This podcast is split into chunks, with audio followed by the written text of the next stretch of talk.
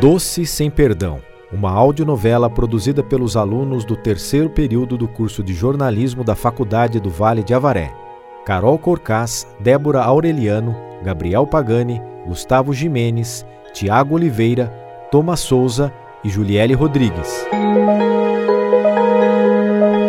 Em uma cidade do interior havia um casal, José Alves e Honória, que acabara de ter um filho, um belo menininho de cabelos negros e bochechas grandes.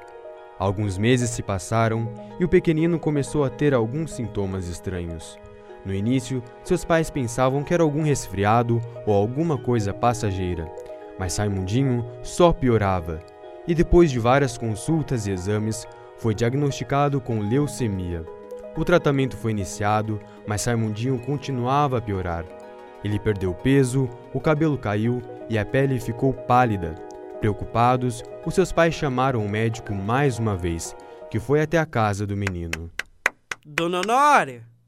Ao adentrar na residência, toda preocupada, a mãe do menino suplica: Ô oh, doutor, que bom que o senhor chegou. Precisamos muito da sua ajuda. Já tentamos de tudo, mas ele só piora. Por favor. Nosso filho está sofrendo muito. Preocupado e aflito com a condição do filho, o pai do pequeno Raimundinho pergunta: Doutor, deve haver alguma solução. Nosso filho sempre foi muito saudável. Como é que pode, tão novo assim, estar neste estado? Temos muita fé que ele ficará bem logo. Mas as notícias não são animadoras. Após mais um exame em Raimundinho, ficou claro para o médico o quadro em que ele se encontrava. Com pesar, o doutor explica a situação. Sinto muito, mas é duro dizer isso a vocês pais. Infelizmente, resta pouco tempo de vida para o Raimundinho. A leucemia está muito avançada. Passados alguns dias, em seu último sinal de vida, Raimundinho pede aos seus pais o seu doce favorito. O menino come e morre horas depois.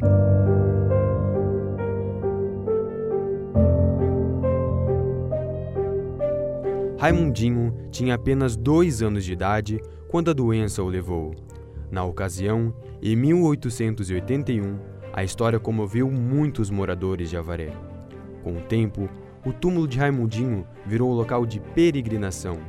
As pessoas acreditavam que ele fazia milagres, curando as doenças de crianças cujos pais levavam guloseimas e brinquedos como oferendas.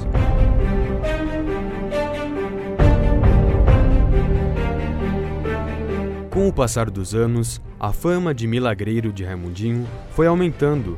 As pessoas de várias cidades da região iam até o cemitério da cidade para pedir ajuda.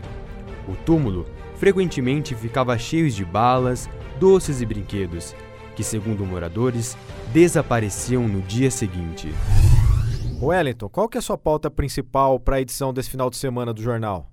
Espero que você me surpreenda. Chefe, eu tenho uma pauta excelente. Eu tenho certeza que vai vender muito jornal. Hum, só espero que não cause repercussão negativa no jornal, hein?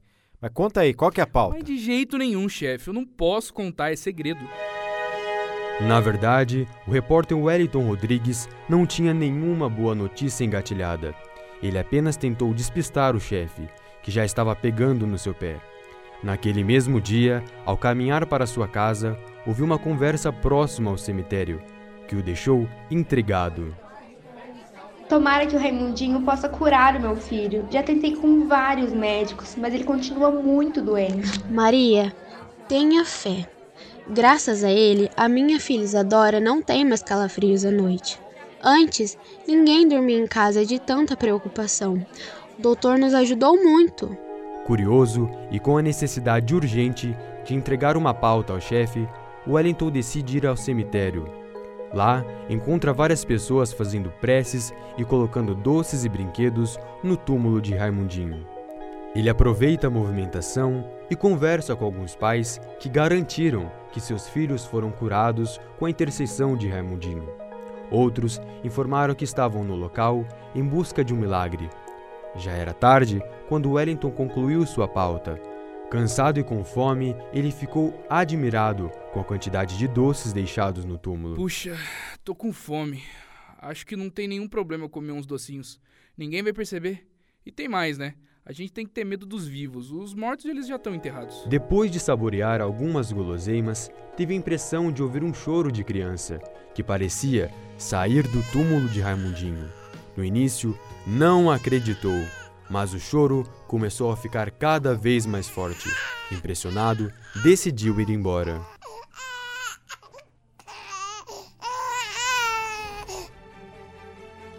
Ao chegar em casa, resolveu ver as fotos que havia feito no cemitério e novamente começou a ouvir um choro de criança.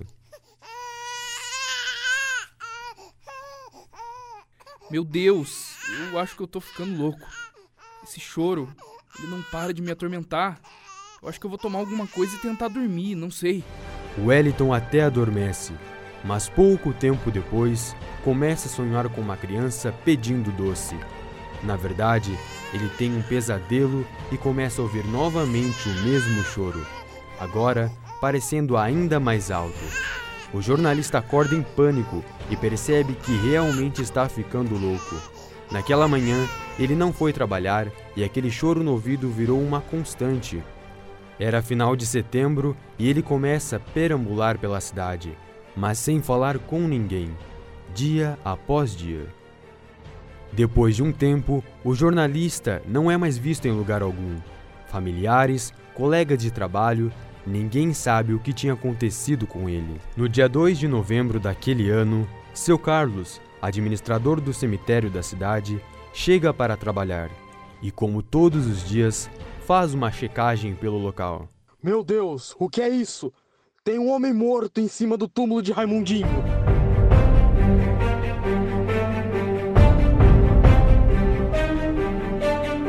Ao se aproximar do corpo, Carlos percebe que a boca do homem está cheia de doces e nas suas mãos, brinquedos.